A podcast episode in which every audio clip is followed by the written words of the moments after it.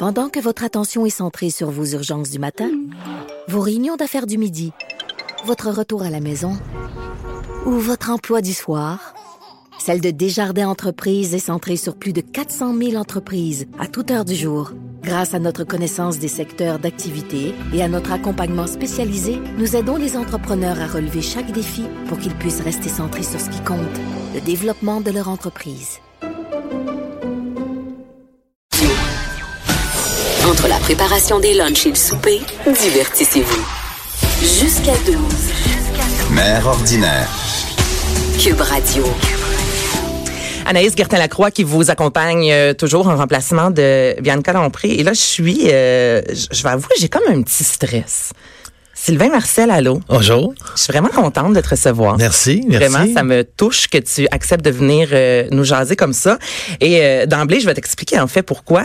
On va jaser aujourd'hui de ton livre euh, Aidez-moi, qui est Ouais. un livre en fait où tu racontes en fait tes années euh, dans l'enfer de la drogue et l'alcool, Ouais. euh, consommation excessive en fait dans plusieurs sphères de, de ta vie. Mm-hmm. Et je trouve ça beau de t'avoir euh, devant moi parce que la consommation excessive touche énormément de, de Québécois, plus qu'on qu'on ne le pense. Ouais. Et tu vois, de mon côté, moi, c'est un père cocaïnomane et ça s'est fini avec un suicide. Oh. Donc, d'avoir un homme qui a environ son âge devant moi et qui a décidé, et je dirais pas le courage, qui a vraiment juste eu la force de demander aidez-moi et Ouais. de le dire à voix haute, euh, je trouve ça magnifique. Merci, merci beaucoup. Euh, je suis désolé. Je Non, mon Dieu, je, te dis Non, pas mais ça pour ça. Au contraire, je trouve ça beau.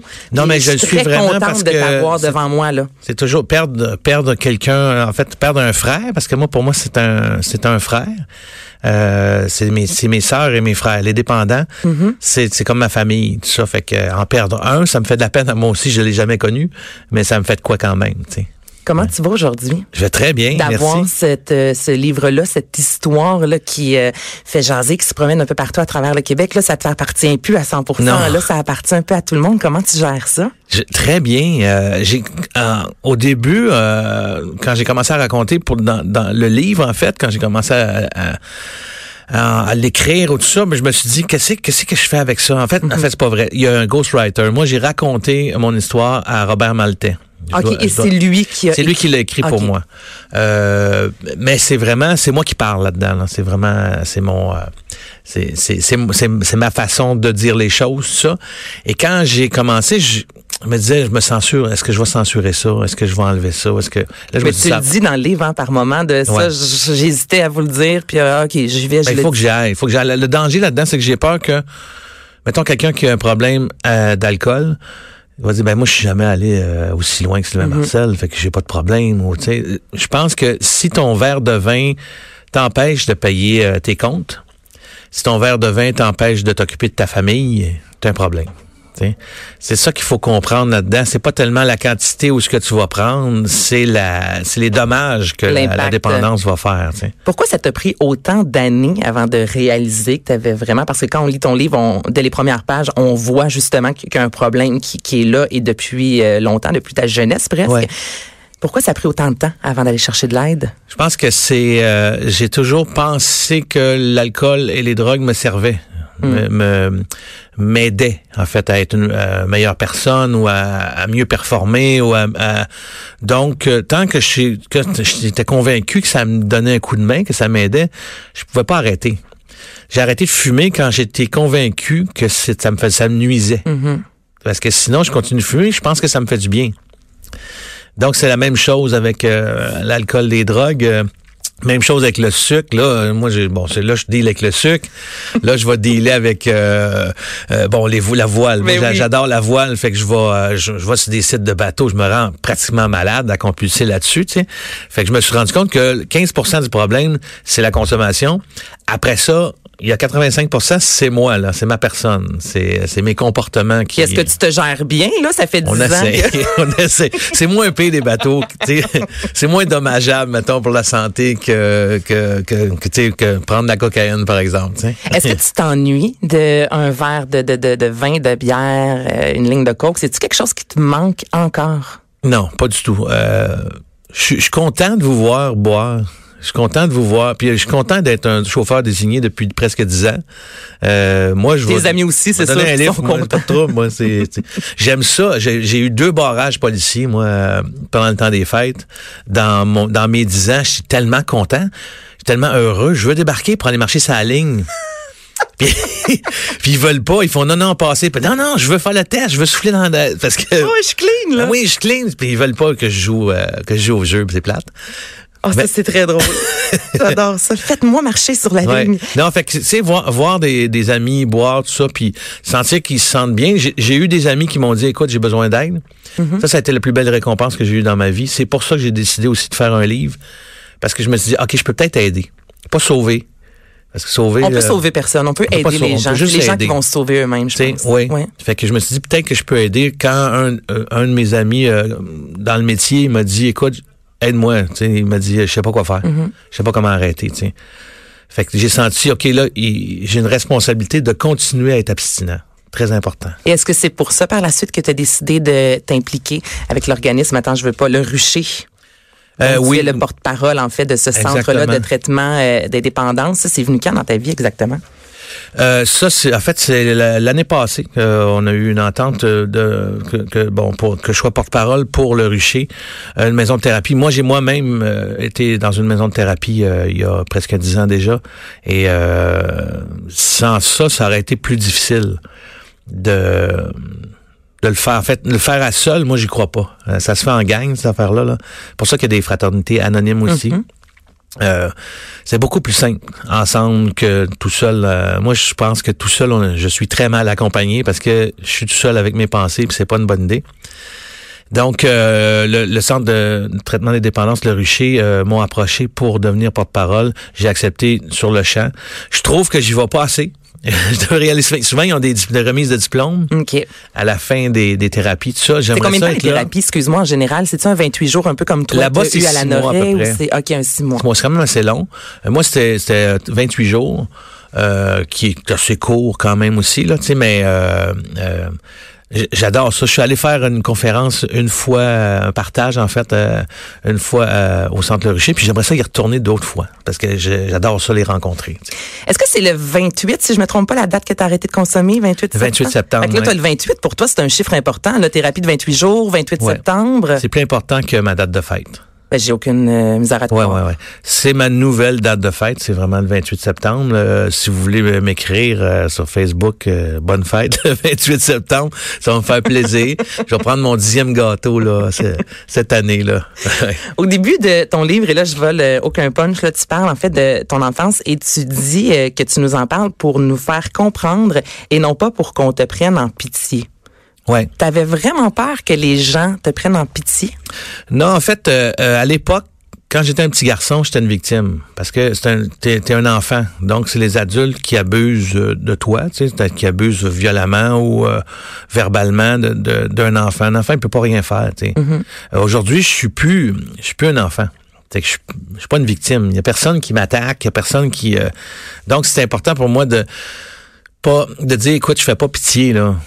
Ça, m'est arrivé à moi, ça est arrivé à, à d'autres à d'autres personnes Et aussi. tu prenais tu sais. tes propres décisions aussi, là. C'est son vieilli, puis on. Ben moi, quand j'ai qui- quand j'ai j'ai j'ai goûté à l'alcool, j'ai goûté aux, aux drogues, j'ai fait wow. Mm-hmm. Et j'ai essayé de retrouver ça, c'est ça le problème en fait, c'est d'essayer de retrouver ce premier moment-là qui reviendra plus jamais. tu sais. Fait qu'on passe 30 ans à essayer de courir après ce moment-là, puis euh, malheureusement, on, l'aura pas. Puis malheureusement, on perd des gens, ils en meurent. Tu sais. Si tu pouvais effacer tout ça de ta vie, est-ce que tu le ferais? Ou ça fait partie de toi Non, je et pense tu l'assumes? Je suis devenu une meilleure personne à, à cause de ça, je pense. Euh, c'est ce qui m'a aidé à devenir ce que je suis aujourd'hui. tu sais. T'es fier de ce que t'es? Pas mal, ouais. Ouais. Ouais. Très. Eh, mon Dieu, je- je- j'espère que tu es fier de toi. Euh, je veux, je suis un peu déboussolée par tout ça. Je, je vous conseille vraiment en fait de, de lire ce livre-là et te parler en fait aussi dans le livre et à deux filles le matin euh, de que tu mentais beaucoup. Que Ouais. tu menais dans le fond une double vie, que tu avais un, un petit carnet noir dans lequel tu écrivais tous tes mensonges. Ouais. Il s'est passé quoi avec ce carnet-là? je l'ai plus.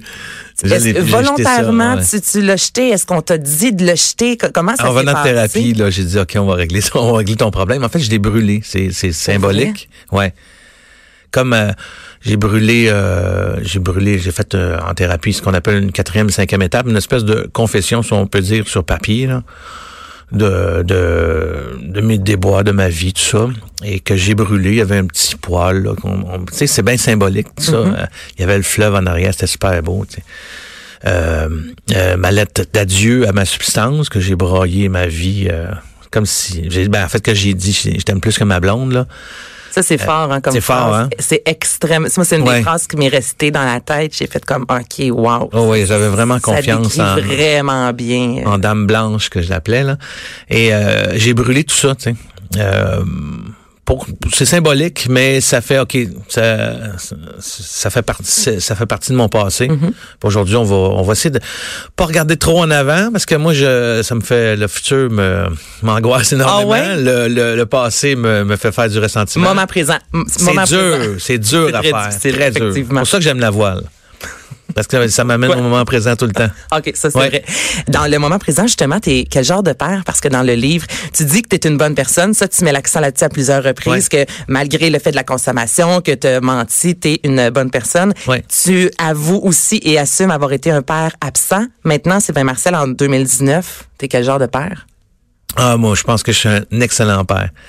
Euh, Mathis, euh, il y a 8 ans, mais euh, Antoine, 30 ans, Colin, 28, Félix, euh, 26, Mathis en a 8. Et pour un gars qui voulait une fille, euh, Euh, rien à raté. faire. hein? J'ai deux petits-fils, puis j'attends mon troisième petit-fils. Il n'y a rien à faire. C'est vraiment n'importe quoi.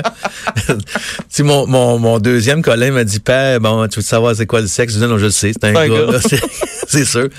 Fait que, euh, qu'est-ce qu'on disait? Je suis perdu, là.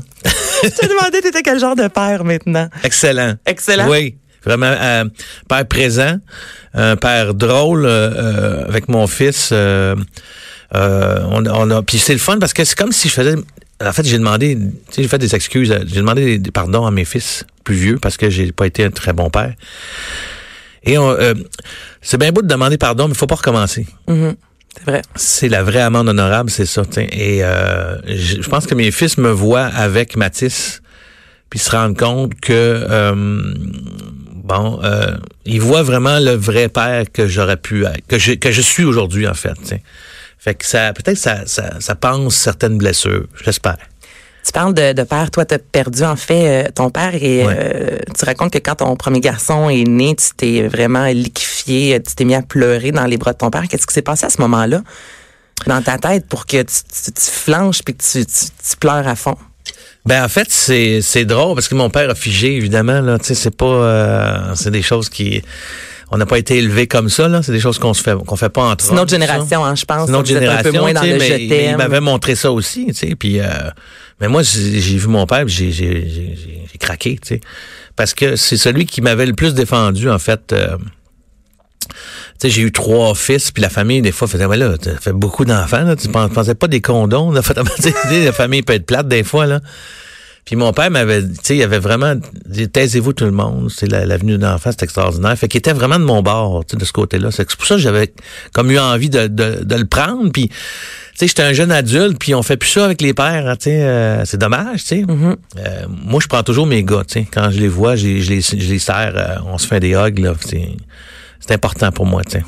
Ben, c'est extrêmement important, mais Ouais. c'est vrai, tu as raison que c'est vraiment une autre génération. Et je veux juste, moi, saluer euh, tous les accouchements auxquels tu as assisté. Ouais. Je, je dis rien de plus que. Comment ça va l'habitude, là? Non, mais il n'y a rien de normal. Je veux dire, Hein? tout mon accouchement est vraiment plate, là, comparativement. c'est assez spécial quand même, hein? Et là, ben là, je, je- je finis avec des, des potins. J'ai pas le choix de te jaser de René Angélil. Là, je, je sais que t'as pas le choix, t'as pas le droit de dire euh, grand chose. Non. Mais euh, tu travailles la voix. Parce que René Angélil avait une voix assez basse. Et là, tu me regardes. Je peux te dire que je m'en en vais est où, tourner, cette voix-là, Je pars là? mardi pour, Oui. euh, pour Paris. OK. Puis je m'en vais tourner euh, avec, euh, avec euh, Valérie Lemercier, Mm-hmm. un film. C'est bien plate comme information. C'est n'importe quoi, hein? J'ai pas le droit de dire plus que ça. Donc, on Tout sait le monde pas- le sait, Oui, mais, mais on- je peux pas le dire. C'est comme le secret le moins bien gardé. Exactement. Ah, tu parles à Céline? Vas-tu parler à Céline? C'est ce qu'on t'a J'ai dit? pas rencontré Céline, non. Vas-tu la Pourtant, on vient de la même ville, hein? Je suis né Charlemagne. à Charlemagne aussi, ouais. Ouais, on s'est jamais rencontrés. Puis la voix de, de René, elle ressemble à quoi? Tu peux-tu m'en faire un... Tu peux-tu me jaser un peu? Je sais pas. euh, je peux pas vraiment euh, parler parler de ça. Merci. C'est tellement de même que je finis l'entrevue, là. Ah, man, j'espère que je suis pas dans la merde. Oh, pardon. Ben non, ben non, tu seras pas Non, dans la merde, mais. Ben, Hey, c'est juste que tu m'as demandé d'imiter. Ben- c'est ça, ça j'ai fait. C'est tout. Écoute, je peux essayer de l'imiter aussi si tu veux, mais ça sera pas, ça sera pas aussi bon. Euh, Aidez-moi, les deux mots les plus importants de ma vie de Sylvain Marcel, un livre que je vous conseille fortement. Euh, on rappelle aux gens aussi que tu es le porte-parole de Centre de traitement des dépendances Le Rucher, que tu voudrais y retourner plus souvent. Vas-y, je Ouais, t'encourage. j'aimerais ça. Tu as aussi une petite euh, une épinglette. On peut Oui. se procurer ça où? Ah, mon Dieu, je sais pas. Euh, moi, moi, il m'en a donné plein. Euh, mais euh, chez nous. Sur les internets, au. Centre Le Rucher. Ouais. Puis, ben écoute, j'ai hâte de te voir en René Angélil. Ben, merci beaucoup, c'est bien apprécié. Mais c'est pas ça que je vais faire. Je peux pas en parler. Restez là dans Mère ordinaire.